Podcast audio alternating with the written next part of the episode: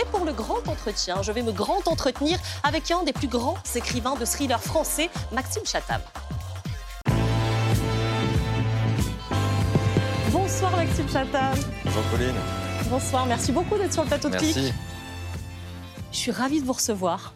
Merci beaucoup. Vous êtes un des romanciers français les plus célèbres à travers le monde, on peut dire ça comme ça.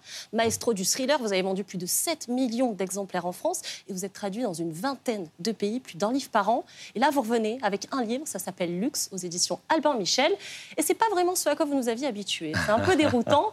C'est presque un roman d'anticipation, mais pas tout à fait. Dans un monde, allez, du futur en tout cas, après moult tempêtes et autres euh, galères euh, climatiques, on se retrouve avec une sphère suspendue au-dessus de l'Atlantique et charge à l'humanité d'essayer de découvrir ce qu'elle est, ce qu'elle fait.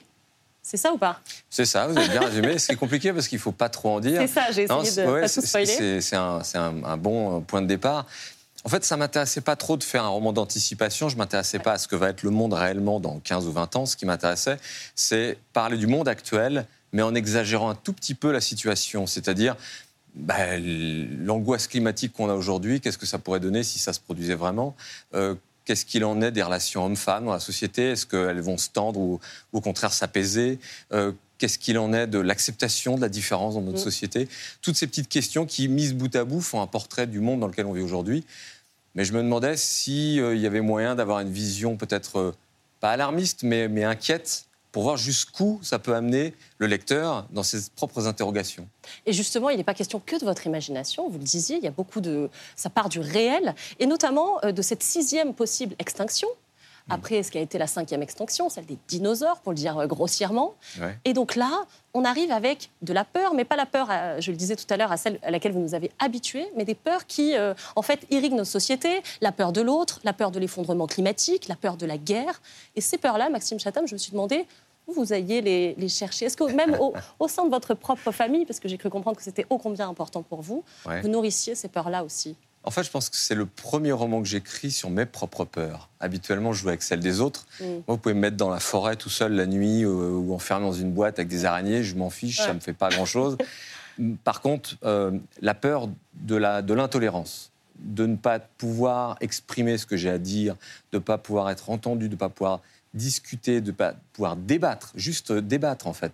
Ça, c'est ma terreur aujourd'hui. C'est-à-dire, je vois le monde qui se radicalise de plus en plus. Alors sur les réseaux sociaux, un peu Mm. moins dans la vraie vie, heureusement, mais où, on- en fait, il n'y a plus le fameux forum. Là, on pouvait discuter, échanger. Euh, et aujourd'hui, non, c'est un forum de jugement, les réseaux sociaux. Et cette espèce de glissement digital auquel on assiste aujourd'hui, mon angoisse, c'est qu'il puisse petit à petit euh, ve- parvenir jusque dans la société réelle, quotidienne.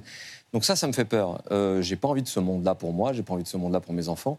Et puis au-delà de ça, c'est toutes mes peurs, probablement de père, euh, autour de euh, le monde qu'on va léguer à nos enfants, en fait. Oui, on parle de, réchauffement climatique, mais ça veut dire quoi concrètement, les conséquences, etc. Les tempêtes, alors le livre commence sur une énorme tempête, et c'est un monde dans lequel il y a beaucoup de tempêtes qui frappent la France et le monde entier. Bah, on en a vécu il n'y a pas si longtemps, j'ai peur que ce soit quelque chose d'assez récurrent, hélas, dans l'avenir. Tout ça, c'est des questions qu'on se pose forcément quand on a une famille ou quand on a envie d'en avoir une un jour, de se dire, mais quel est le monde qu'on prépare en fait aux générations qui arrivent et quel est mon rôle dans ce monde aujourd'hui? Qu'est-ce que je peux faire? En tant que citoyen sans avoir peut-être besoin de- de- d'un coup se transformer en, en- en soldat écologique parce que c'est même pas ce que je suis en fait. Mhm. Mais en revanche, avoir une conscience du monde dans lequel je vis et, euh, et d'en faire quelque chose. Bah, moi, j'en ai fait un livre. Et ça, ça habite presque chaque ligne du roman, chaque chapitre. J'en ai noté des tonnes, mais il y a notamment cette phrase l'espoir, comme la vie se transmet. Ouais. Vous dites, et votre façon à vous de le, comprendre, de, le- de le faire, on l'a bien compris, c'est l'écriture. Et je me disais, comment vous transmettez, vous, cette, euh, hormis par l'écriture, cet espoir-là à vos enfants? À travers vos livres, peut-être aussi? Non, parce que pour l'instant, ils sont petits, ils les Ouais. ont pas lus et je pense qu'ils prendront le temps pour les lire, s'ils les lisent un jour. Non, euh, mais en fait, c'est un peu la phrase que vous venez de citer. L'espoir, ça se transmet juste à travers ce qu'on est déjà. Si on est soit porteur d'espoir, en tout cas qu'on a envie Mm. d'être chargé d'espoir, même si on a du mal parfois à y croire, Mm. euh, je pense que c'est un moteur parfait pour élever ses enfants, pour Et puis au-delà de l'espoir, c'est aussi dans les valeurs du quotidien, en fait, avoir des valeurs. Qu'est-ce que c'est avoir des valeurs dans la société actuelle? Pas nécessairement avoir des valeurs d'extrême droite, d'extrême gauche, etc. Non, juste des valeurs personnelles. moi, j'avais mes enfants là-dedans, c'est-à-dire que je ne suis pas croyant, par exemple, mais je veux qu'ils aient des valeurs très très fortes, y compris spirituelles, pour qu'ils puissent se regarder dans une glace à tout instant et se dire je suis droit dans ce que je fais. Et, en fait, le monde, il est au final ce que j'en fais moi dans mes petites actions du quotidien, dans mes interactions avec les autres.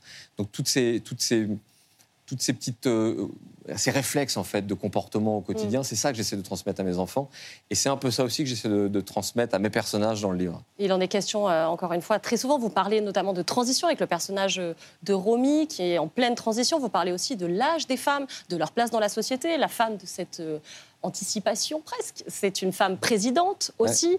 Euh, vous vous êtes inspiré des femmes de votre entourage, peut-être d'une en particulier, des femmes fortes, des femmes euh, bah, influentes aussi? je, vis avec une femme que, que, j'aime et que j'admire, donc forcément à partir de là... Euh, je, vous dirais enfin, n'importe quoi, mais ça sera faux. Je suis forcément influencé au quotidien par mon entourage, par ma femme, par mes amis, par mes enfants, ma famille.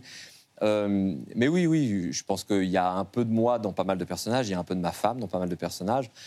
Et, puis parce que bah, j'ai une telle estime pour ma femme, pour ma fille, mais, au-delà de ça, pour toutes les femmes de ma vie, ma sœur, ma mère, etc., que je, veux d'un monde dans lequel elles aient une place qui soit euh, égalitaire, en fait. Il n'y a pas de discussion à avoir. La place de la femme, la place de l'homme ne devrait pas être un sujet, en fait. Donc forcément, pour un romancier, quand on parle de la société, qu'on en fait un portrait global, parler de la place de la femme et, oui, en jouer en disant bah, dans ce bouquin-là, le président de la République, c'est une femme. Autre personnage principal, c'est Zoé, l'écrivaine. Et moi, je l'ai un peu vu comme euh, votre double littéraire au féminin, quelque part, comme si Maxime Chatham essayait d'un peu de se, de se féminiser dans son approche du monde, dans son écriture. Et pourtant, on a l'impression aussi de beaucoup plus vous découvrir, vous, avec ce livre. Parce qu'on lit, par exemple, Zoé savait qu'elle ne composait pas de la grande littérature. Sa force était d'établir un récit simple, porté par des personnages forts, authentiques, quasi un prétexte pour philosopher sur nos petites existences. Et je me suis dit, est-ce que ça, c'est pas le credo de Maxime Chatham Est-ce que c'est pas ce qu'il euh, ce qu'il habite quand il écrit?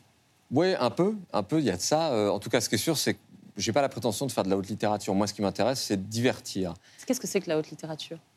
Je ne sais pas, c'est probablement ceux qui estiment que leur livre euh, a peut-être une portée euh, dans la langue française et, dans, euh, dans le monde académique qui, va, qui va aller au-delà même de leur livre. Mais vous vendez 7 millions de, livres à travers le monde Oui, alors je ne sais pas si être populaire est, signe de qualité, j'en sais rien, c'est pas moi de le dire. En tout cas, ce qui est sûr, c'est que moi, ce qui m'intéresse, c'est de divertir, c'est d'amuser, c'est de prendre par la main mes lectrices et mes lecteurs et de leur dire voilà, faites-moi confiance, je vous embarque dans une histoire. Euh, j'espère qu'elle sera différente à chaque livre. En revanche, pour moi, ce qui est fondamental pour écrire un livre, c'est de savoir de quoi le livre va parler, au-delà même de l'histoire, au-delà des personnages, au-delà du twist final, de la fameuse surprise, la mm. révélation qu'on a en général à la fin des livres. Il y en a une dans celui-ci, voilà. Euh, au-delà de tout ça, ça, c'est juste euh, la matière de base avec laquelle je vais composer mon récit. Moi, ce qui m'intéresse, c'est de quoi va parler, c'est quoi le sous-texte de mon livre? Euh, bah, celui-ci, on vient déjà un peu d'en parler. Hein. C'est le portrait de cette société, de mes peurs à moi. Euh, mais je pense que des peurs très communes sont les peurs collectives aujourd'hui. Mais pour le coup, l'héroïne, il y a des moments où c'est absolument pas moi. En revanche, oui, elle me ressemble dans son rapport à ses personnages, par exemple. Quand elle dit qu'elle a énormément de mal à, se, à se, détacher d'eux, chaque fin de livre est une petite mort en soi. Quand j'ai écrit ça, j'étais en train d'écrire la fin de ce livre et j'avais une espèce de, je sentais le blues monter, le fameux baby blues. Moi, je l'avais à la fin de ce bouquin-là, et comme je l'ai eu dans beaucoup d'autres de mes livres, parce que je dis adieu à des personnages, euh, surtout quand je sais que je ne la verrai jamais, parce que ça n'appelle pas de suite. Et vous ne dites pas qu'adieu qu'à des personnages. Vous dites aussi adieu à des gens de votre famille, vous rendez hommage. Il y a toute une partie dans le livre où euh, vous remerciez votre grand-mère de vous avoir mis votre premier journal entre, entre vos mains pour raconter votre voyage, vous obligez à le faire et vous dites aussi euh, adieu d'une certaine manière à votre papa qui est décédé pendant l'écriture du livre. Et c'est ce qui est troublant pour le lecteur, c'est que pour la première fois, on a l'impression d'avoir accès à, à, quelque chose de, de très personnel, d'intime, et on se dit vraiment, Maxime Chatham écrit en famille, dans tous les sens du terme. C'est vrai. Oui, je ne l'avais pas vu comme ça, mais oui, vous avez raison. Enfin, je n'avais pas pensé à cette, euh, à cette analogie-là. C'est clairement mon livre le plus personnel, je pense, dans certaines thématiques, dans certains personnages. Le fait que j'ai perdu beaucoup de gens qui étaient très proches pendant l'écriture aussi a dû jouer. Euh, euh ouais, je pense que c'est évident. Euh, c'est oui, c'est un adieu aux gens que j'ai aimés. c'est c'est le, livre du regret. Vous savez, on a toujours un moment dans une vie où on se dit bah, j'aurais aimé être accompagné par telle personne à ce moment-là. Bah, ce livre-là, voilà, c'est le livre que j'aurais aimé faire lire à mon père, et, là, il est parti avant.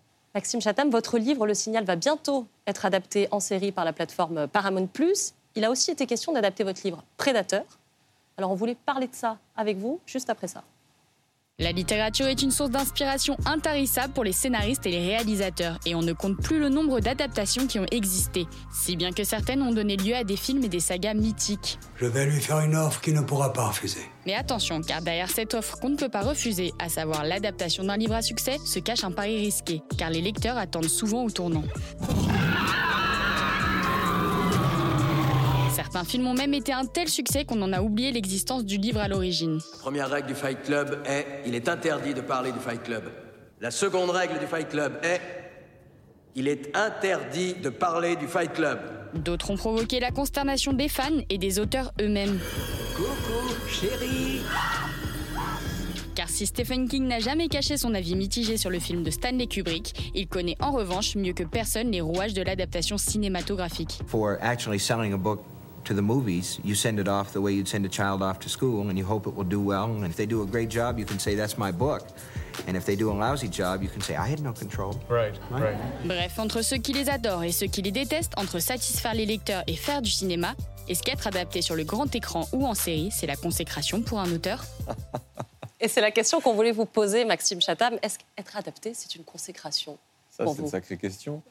Euh, c'est pas une consécration. D'abord, j'ai refusé pendant longtemps, moi, de céder mes droits. euh. Je, je voulais pas d'un producteur qui arrivait en disant tiens, il y a peut-être un coup à, à Faut flairer, on va tenter. Ouais. Et non, moi, ce qui m'intéressait, et c'est ce que j'ai attendu, c'était une rencontre.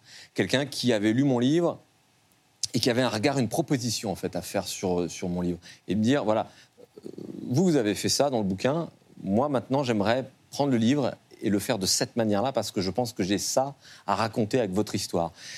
Et, euh, et ça, c'est génial parce que moi, j'ai rien d'autre à rajouter. Tout est dans le livre. En revanche, si quelqu'un se l'approprie, ça, ça fait plaisir. Euh, mais euh, la consécration, non, je crois pas. non, non. C'est amusant. C'est drôle. Ouais, c'est drôle.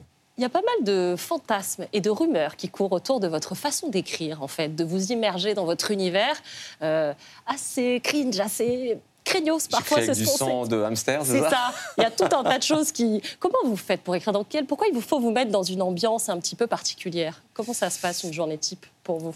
En, en fait, ça vient en partie du bureau que j'ai. Je me suis fait un bureau au fil des décennies qui est un endroit un peu à part. Ouais. euh, qui est un- une espèce de grand musée, euh, un peu cabinet de curiosité euh, fin 19e. Et Il y a du bois, il y a des lumières partout, et puis il y a des objets très étranges. Il y a une grande momie égyptienne, il y a un loup-garou empaillé de 2 mètres de haut. Il y a des objets très très singuliers qui viennent du monde entier, de toutes les époques. Et dans ce contexte-là, j'aime écrire. C'est pas que j'ai besoin de ça pour écrire, mais c'est un accélérateur. C'est un peu comme une espèce de, de conditionnement en fait. Je me suis rendu compte qu'avec les années, euh, ne serait-ce parce que l'odeur, il y a un encens que je mets régulièrement, euh, entre l'odeur, la lumière, le- ce que je vois, mon cerveau est conditionné. Quand je rentre dans cette pièce, maintenant, il sait qu'il doit être créatif. Là, on, on- on laisse à la porte toutes les idées, tous les trucs, les tracas du quotidien et le, le pragmatisme de la vie euh, régulière. Et, et- et je suis juste là pour écrire, en fait. Donc ça m'aide. Si je dois écrire au fin fond d'une chambre d'hôtel euh, dans le sud de la Pologne, ça m'est arrivé, Mm. je le fais. Mais c'est plus lent, c'est plus compliqué. Donc oui, il y a ce bureau qui est particulier et je me suis amusé parfois à mettre des photos de- d'objets euh, et de la déco et les gens étaient un peu soit fascinés, soit je crois très inquiets sur ma santé mentale. Euh, aussi, au début de votre livre, et ça c'est assez génial, vous donnez une playlist qui peut nous accompagner dans la lecture et vous nous encouragez vraiment à nous plonger dedans euh, au cours de cette lecture. Il y en a une qu'on a retenue euh, et je voudrais que vous me disiez ce que ça vous fait, dans quel état ça vous met quand vous entendez ça? Ou plus exactement, dans quelle disposition ça vous met Vous avez un clavier pour que j'écrive C'est ça. Euh, On vous a fait un petit bureau sur le côté du plateau. Ah bah super, il y a des têtes de mort. hein. Il faut des têtes de mort. Ouais, très bien. L'inspiration vient de là. Euh, en fait, la musique m'accompagne parce qu'elle est un, une espèce de filtre, un cocon. La musique, pardon, c'est Foundation, c'est la musique de Foundation? Ouais, de la série, ouais. Euh, J'ai euh, des centaines de, de- de playlists à la maison comme ça et je sélectionne celles qui collent le plus à l'atmosphère de ce que je vais écrire dans la journée. Et ça me, ça m'aide. D'abord, je mets assez fort, comme ça, le message, il est très clair pour l'extérieur. N'approchez pas, euh, Ok. papa est en train d'écrire, c'est à peu près ce que ça veut dire. Et puis, euh, je sais pas, il y, a- il y a un côté un peu. euh, la musique, elle a un rythme. Alors, même si moi, quand j'écris, j'ai pas nécessairement celui de la musique que je suis en train d'écouter, ça me porte, ça m'aide à, à- à aller trouver des mots, à avoir une gymnastique dans mon phrasé. Euh, et, et il m'arrive parfois, c'est vrai, de, même dans ma façon de taper, d'un coup d'accélérer, parce que la musique accélère. Euh, et pourtant, je pense pas plus vite ou plus lentement, c'est juste que je sens que ça vient et donc je me laisse accompagner comme, je sais pas, quelqu'un porté par un musicien qui se serait porté par un chef d'orchestre imaginaire. Maxime Chatham, on a fait quelque chose, on a cliqué sur vous sur les réseaux sociaux et ça donne ça.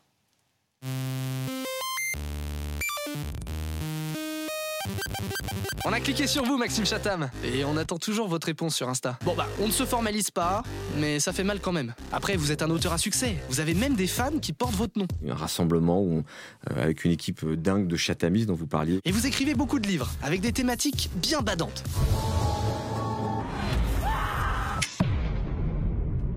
Alors du coup, vos lieux de dédicace sont tout aussi joyeux. Nous sommes dans un vieux hangar. euh, C'est pour une dédicace. Bon après, il faut dire que vous aimez les beaux endroits. Ce n'est pas votre femme Faustine Bollard qui dira le contraire. Notre première sortie en amoureux, je- j'ai embarqué faire de l'urbex. C'est quand même sympa, non Au milieu des fantômes. Et malgré vos goûts chelous en termes de rencard et de déco, votre femme fait votre promo en scred sur France 2. Ouvrez un livre de Maxime Chatham, euh, toutes les deux. En cliquant sur vous, on s'est rendu compte que dès le plus jeune âge, vous étiez déjà plus étrange qu'un épisode de Stranger Things. Je courais dans des champs de maïs la nuit pour échapper à des robots et je tombais face à une usine immense qui les fabriquait. Vous aviez des occupations beaucoup plus classiques. J'allais me balader dans les, dans les catacombes euh, de Paris et dans les égouts de ma ville aussi. Après avoir cliqué sur vous, on a vu votre proximité avec votre public, à qui vous dévoilez en exclu des infos sur votre prochain livre. L'histoire se boucle et l'épilogue le lance lui sur une autre piste. Et à ce moment-là, ça le renvoie à un truc qu'il a vécu. ou- Euh... Waouh, ok. Bon, après en le lisant, ce sera peut-être plus clair. Je suis pas sûr parce que c'est même pas clair pour moi là. Bon, il faut avancer encore un peu, alors c'est ça l'idée. Euh, vous militez, entre autres, Maxime Chatham, pour une chose qui nous a assez étonné, c'est une limite d'âge sur vos livres, comme sur les films en réalité. Ouais. Bon, c'est vrai que vous avez écrit des, des livres où il est beaucoup question de violence, euh, d'agression, de viol, de, voilà, de séquences assez rudes. Euh, vous pensez que c'est une bonne chose? Ça- Ça existe partout. Dire, on a ça dans les films, euh, même la musique, ils font des, des- des avertissements quand les textes sont un peu trop euh, explicites. Pas dans les livres, c'est étonnant. Alors moi, je ne milite pas pour l'interdiction, au contraire. Mm. Euh, et le libraire n'a bien, enfin, il a- ils ont déjà assez de travail comme ça. C'est pas, euh, c'est pas leur rôle. Donc, euh, ils peuvent conseiller, mais ils peuvent pas ramener sur tous les bouquins à tout connaître. En revanche, que sur chaque bouquin, il y a un petit macaron quand le livre est pas tout public, je trouve que c'est plutôt une bonne chose et euh, j'ai décidé de le faire sur tous mes livres parce que j'ai écrit des bouquins qui sont plutôt euh, grand public, Mhm. parfois même pour des jeunes lecteurs, la série Autre Monde. Et quand ils aiment mes livres, j'ai déjà vu des gamins dire Ah, j'ai adoré, du coup, j'ai pris celui-ci. Ils venaient me voir en dédicace en me disant Je viens d'acheter un bouquin qui était un truc horrible pour adultes. Quoi. Ok. J'ai dit, ah non, non, tu vas reposer ça tout de suite. Et, et parce qu'il n'y a pas au dos le, le macaron qui dit euh, déconseiller au moins de, de 12, 14, 16. Donc c'est juste un, un guide, en fait, La pour prévention. se repérer. Ouais. Maxime, on termine par l'interview compte à rebours. Vous devez répondre à un maximum de questions. Est-ce que vous êtes prêt Oh là là, je suis pas bon pour aller vite, moi. Une minute, on lance le chrono. Quelle est votre addiction la plus tenace?